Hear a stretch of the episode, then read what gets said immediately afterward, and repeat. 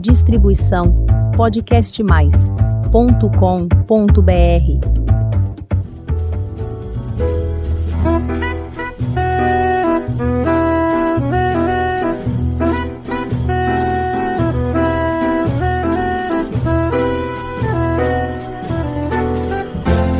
Olá, eu sou Elizabeth Junqueira do canal Avosidade.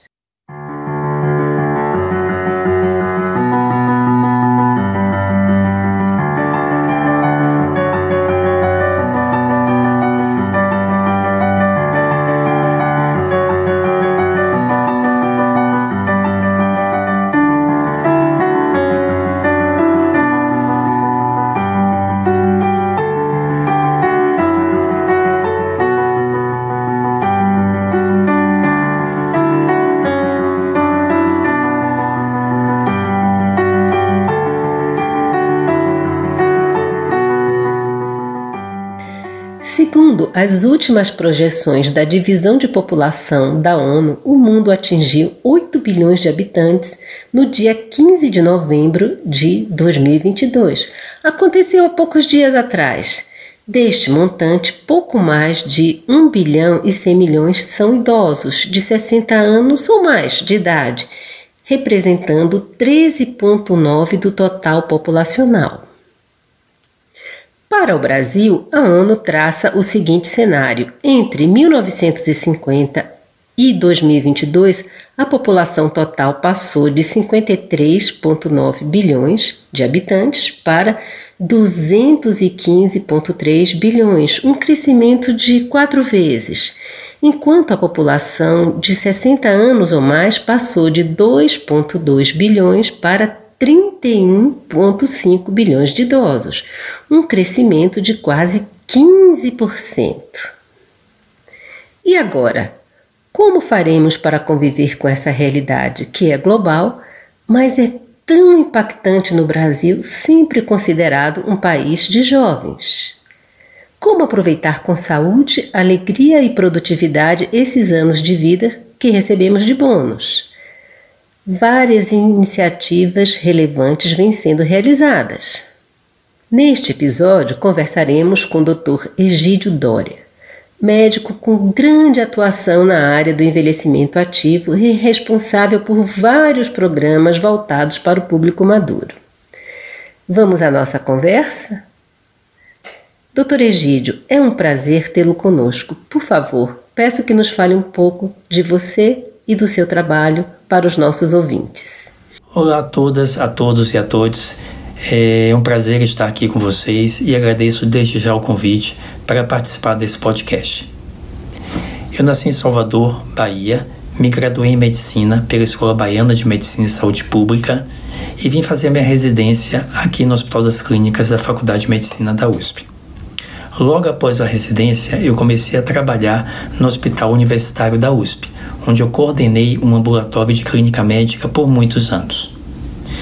Em um dado momento, eu fui para Vancouver fazer um fellow em abordagem de doença renal crônica pré-dialítica. E nesse hospital, que era do porte do hospital universitário, estava acontecendo uma campanha em todo o hospital sobre a prevenção de quedas. E aquilo me impressionou muito. Logo após eu sair de férias, em Madrid eu estava passeando no Parque do Retiro quando vi uma praça de exercícios para idosos. E eu voltei ao Brasil com a ideia de fazer uma praça de exercícios, mas com exercícios focados na prevenção de quedas. Eu viajei para Yale, fiz um fórum de abordagem multidisciplinar de quedas, voltei e montei esse ambulatório de abordagem multidisciplinar para quedas aqui no Hospital Universitário e elaborei esse projeto das praças de prevenção de quedas. Tentei apresentar o projeto das praças em alguns bancos que não tinham isso, não viam isso como prioridade na sua estratégia e acabei apresentando esse projeto pela indicação de um amigo, a Mônica Serra, que na época era a primeira dama do estado de São Paulo. Ela gostou muito do projeto, pediu para elaborar uma maquete para que os idosos pudessem visualizar o projeto e me disse que se os idosos aprovassem, nós iríamos atrás do patrocínio. Eu elaborei essa maquete, apresentei o projeto aos idosos, eles gostaram e construímos aí a primeira praça de prevenção de quedas lá no Parque da Água Funda, onde fica a sede da primeira dama do estado. Esse projeto transformou-se no projeto de lei e hoje existem mais de mil praças construídas no estado de São Paulo e algumas fora de São Paulo. Logo após, eu comecei com um novo projeto dentro da USP, que era o projeto de envelhecimento ativo que eu vou comentar com vocês nas próximas perguntas. E fui convidado para coordenar a USP 60, que é a Universidade Aberta à Terceira Idade da USP, que eu coordeno até hoje. Você é coordenador do projeto Envelhecimento Ativo da USP. O que é o projeto e quais são os seus objetivos? O projeto de envelhecimento ativo da USP ele surgiu com o grande objetivo de oferecer oportunidades para os trabalhadores da universidade de envelhecerem de forma ativa, baseado nos quatro pilares do envelhecimento ativo: saúde, participação, segurança e aprendizado continuado. Tipicamente, um funcionário da USP ingressa na universidade entre 20 e 30 anos e só sai no momento da aposentadoria, por volta dos 60 a 70. E ele passa a maior parte do seu período de vida, do seu curso de vida, dentro desse ambiente de trabalho. Então surgiu a ideia de pegar todos os recursos dessa universidade, que são inúmeros, e tentar oferecer esses recursos a esses indivíduos de uma forma programada, de uma forma monitorada, para que esse indivíduo utilizasse esses recursos para o seu próprio envelhecimento, para o seu próprio bem. E assim criamos o projeto nós buscamos parcerias com todas as instituições, várias instituições da USP. Então, formalizamos parcerias com o Centro de Atividades Esportivas da USP, com a Faculdade de Economia, com a Faculdade de Nutrição, a Faculdade de Odontologia, com o próprio Hospital Universitário, onde é a sede do programa, com outros programas de atividades culturais da USP. E começamos a oferecer a esses indivíduos essas oportunidades de, de envelhecer ativamente. Então, a metodologia do programa constitui-se numa adesão da unidade da USP ao programa, uma procura livre e estabelecimento de um contrato entre o funcionário e a equipe coordenadora do projeto. No primeiro tempo, esse projeto é apresentado para os funcionários para saber do que é que se constitui, quais são os objetivos, o que é que nós podemos oferecer a eles eles passam por uma avaliação inicial, uma avaliação médica, uma avaliação da enfermagem, em que são estabelecidas metas, metas essas individualizadas para cada indivíduo, para cada pessoa. Eles são avaliados de uma forma periódica para ver se eles estão cumprindo essas metas. Eles recebem pontos de acordo com cada meta cumprida. Ao final de cada ano, ele é reavaliado, é somado os pontos e ele, a ele é oferecida a oportunidade de continuar novamente no projeto, visto que é um programa longitudinal e que aborda especificamente a questão do curso de vida. Os resultados que nós temos tido são resultados altamente positivos. Então, mostramos uma maior prevenção, um melhor controle de doenças crônicas não transmissíveis, uma adesão melhor, maior a hábitos de vida saudáveis e o que mais nos entusiasma é que essas mudanças de comportamento, essa mudança de percepção do curso de vida, tentando abordar e direcionar para um curso de vida mais saudável, ela começou a expandir também para os núcleos em que aqueles funcionários eles coabitam. Então começou a expandir para a família, começou a expandir para outros membros da sua comunidade e o retorno que nós temos é de que a grande maioria persiste no grupo de trabalho. Ou seja, é algo que para ele está trazendo um aspecto positivo, não somente em mensuradores objetivos, mas também do ponto de vista de qualidade de vida e bem-estar. Idadismo, etarismo, ageísmo significam esses termos? Idadismo, etarismo, ageísmo são sinônimas para o mesmo problema: o preconceito pela idade. E o idadismo ele foi definido pela primeira vez pelo geriatra norte-americano Robert Butler em 1969. E Butler o definiu como o ato de criar estereótipos ou discriminar uma pessoa ou grupo de pessoas pelo fato delas serem mais velhas ou parecerem mais velhas. Essa definição sofreu algumas mudanças ao longo dos anos e hoje ela envolve os aspectos cognitivos, que são os estereótipos, que podem ser positivos ou negativos, mas em geral são mais negativos, o componente afetivo, que é o preconceito, que é como eu me sinto em relação àquele outro grupo que não faz parte do meu grupo porque ele me ameaça e vem imbuído junto com ele aquele, todos aqueles estereótipos negativos, e o componente comportamental, que é a discriminação.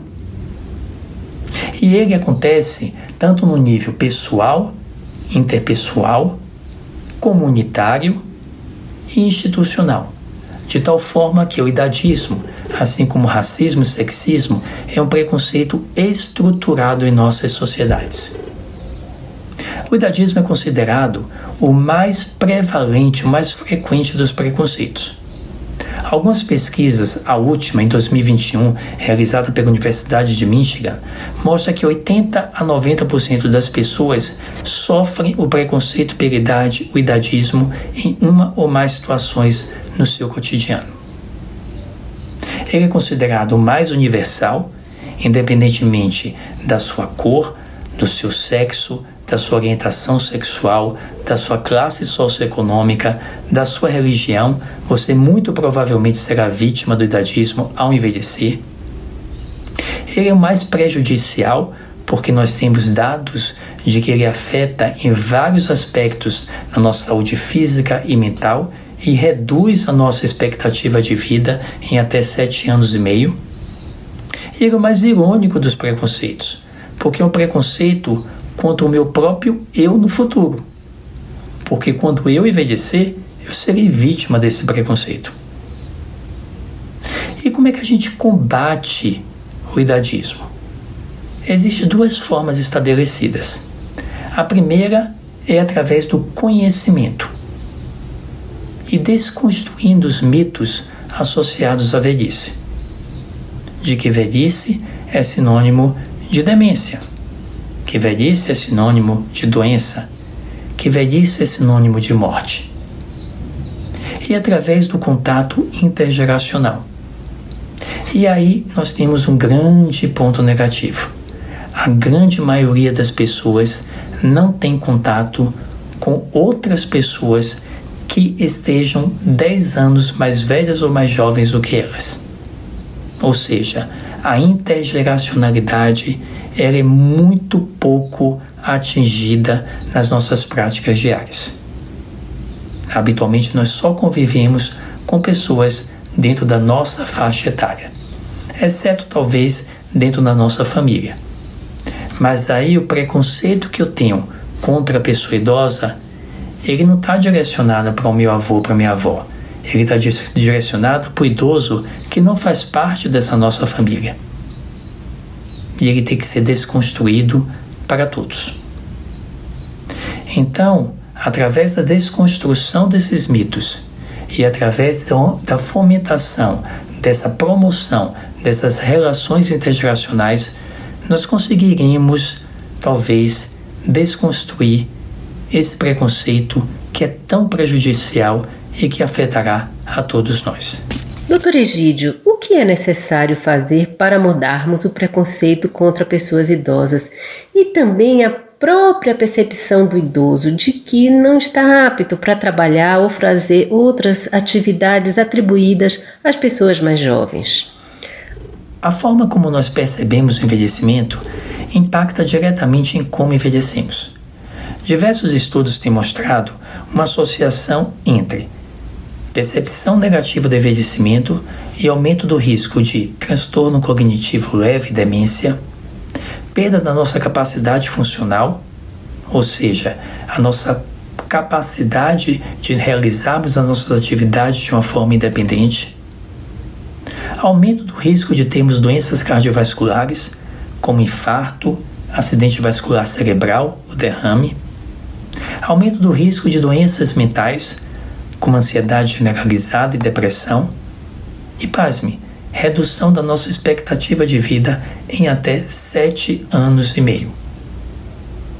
Então, se nós ganhamos 20 a 30 anos de vida nesses últimos anos, nessas últimas décadas, nos dois últimos séculos, e isso é encarado como maior conquista social, político, científica e o maior presente, nós não podemos deixar que a percepção negativa ceife sete anos e meio das nossas vidas e que nós envelheçamos sem qualidade. Nós não envelheçamos de uma forma saudável. E para modificarmos isso, nós temos que desconstruir alguns mitos, pois são mitos, que existem em relação à velhice. Como de que toda velhice é demência. Nós sabemos que o risco de nós termos demência aumenta à medida que nós envelhecemos, mas uma não é sinônimo da outra. Ou de que velhice é associada à improdutividade. Nós temos diversos exemplos de pessoas, não precisam ser pessoas famosas, basta olhar ao nosso redor, que se mantêm produtivos aos 60, 70, 80 anos de idade. De que velhice é associada à solidão, ao isolamento social e depressão. Não, depressão é um problema de saúde pública mundial que afeta todas as idades. Mas o fato de você ficar velho não quer dizer que você não consiga estabelecer vínculos sociais que você não consiga estar satisfeito com a sua vida. Então, o primeiro ponto consiste em desconstruir isso e fomentar as nossas relações intergeracionais. Começar a ter contato com pessoas de outras gerações que têm uma visão de vida completamente diferente da nossa e que nos complementa e nos enriquece. Assim, nós conseguiremos perceber que envelhecer não é doença, que envelhecer é viver. E viver de uma forma positiva e que pode ser enriquecedor e produtivo. Vamos falar sobre as atividades do USP 60 Mais? Como funciona e como podemos participar do projeto? A Universidade Aberta Terceira Idade da USP, a USP 60 Mais, é um programa vinculado à Pró-Reitoria de Cultura e Extensão Universitária da USP. E ele existe desde 1993. Ele se baseia em três grandes pilares: o da abertura mais ampla possível, ou seja, o aluno da USP 60 mais, ele não precisa ter nenhum pré-requisito para participar de uma atividade. A gratuidade, todas as nossas disciplinas são gratuitas, de forma que nós consigamos assim impactar ou acolher todos os segmentos da sociedade. E a intergeracionalidade, na qual os 60 mais frequenta a mesma sala de aula que um aluno da graduação da USP, que tem tipicamente entre 18 e 30 anos. E nesse aspecto nós somos os pioneiros. E nós sabemos a importância disso anos depois, com vários estudos comprovando os aspectos positivos dessa convivência intergeracional. As nossas atividades são distribuídas em três grandes grupos. As atividades da grade curricular, em que vagas são oferecidas semestralmente por diversas disciplinas das diversas unidades da USP. E nessa, o 60 Mais participa com o aluno da graduação da mesma atividade.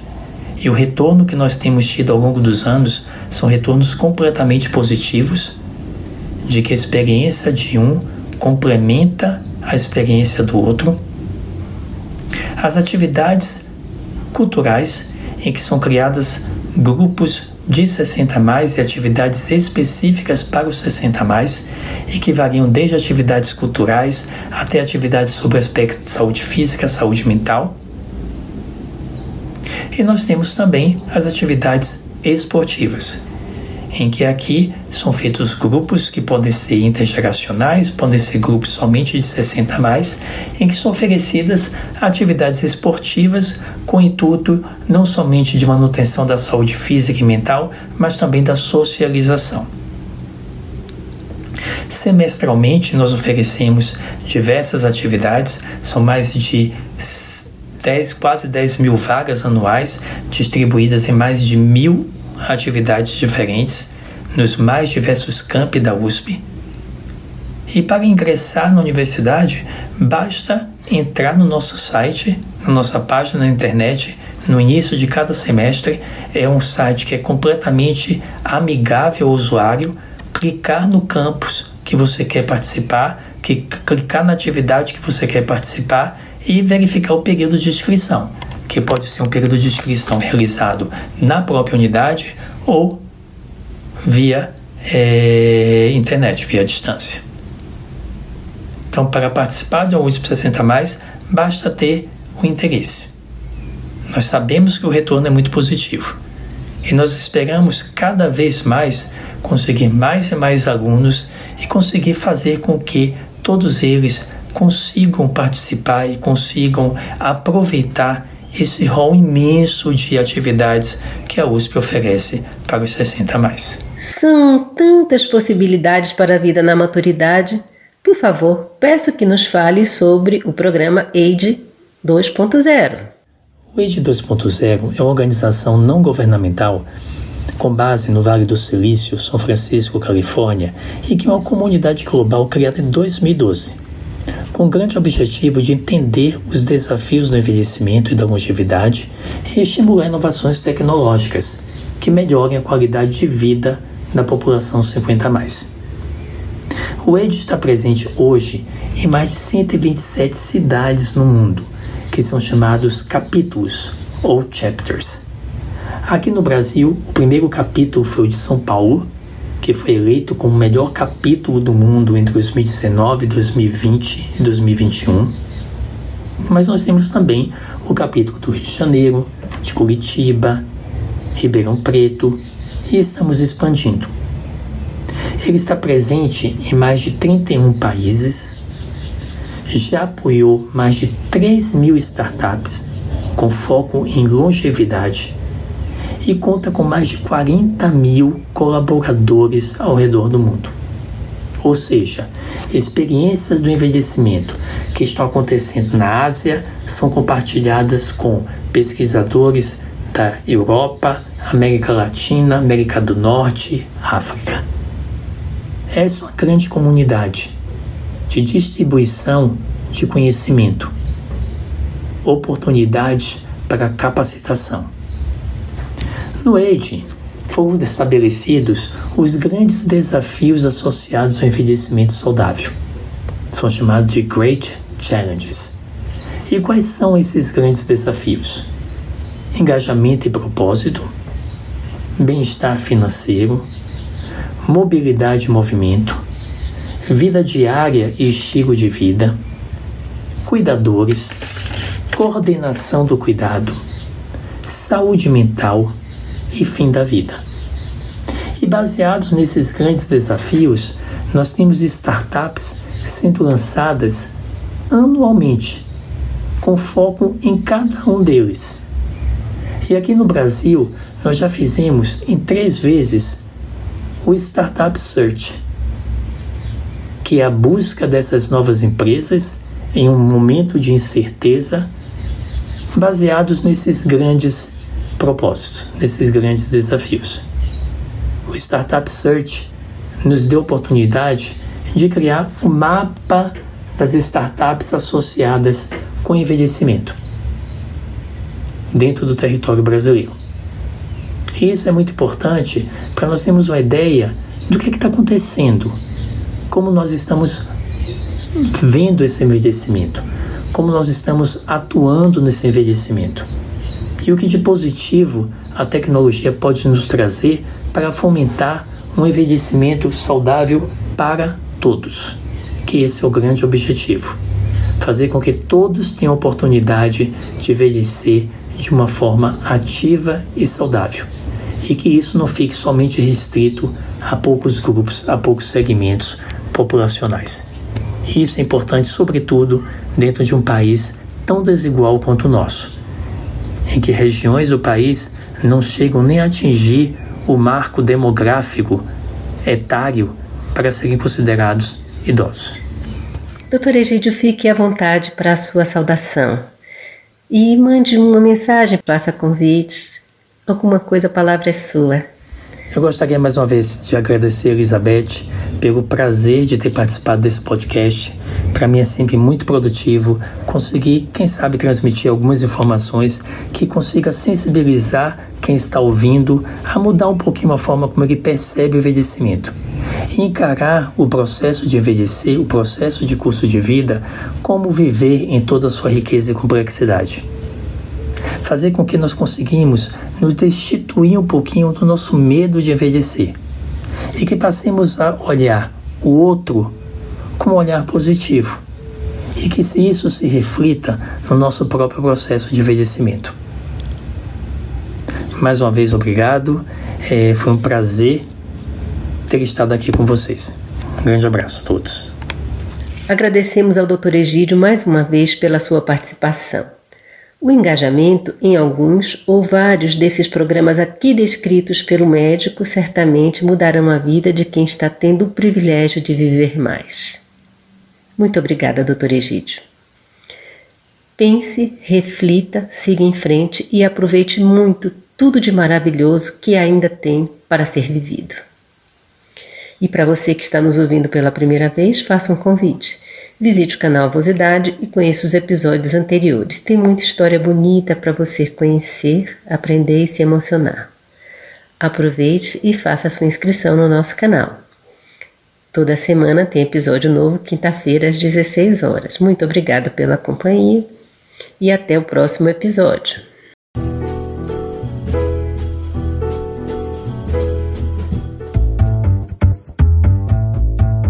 Distribuição podcastmais.com.br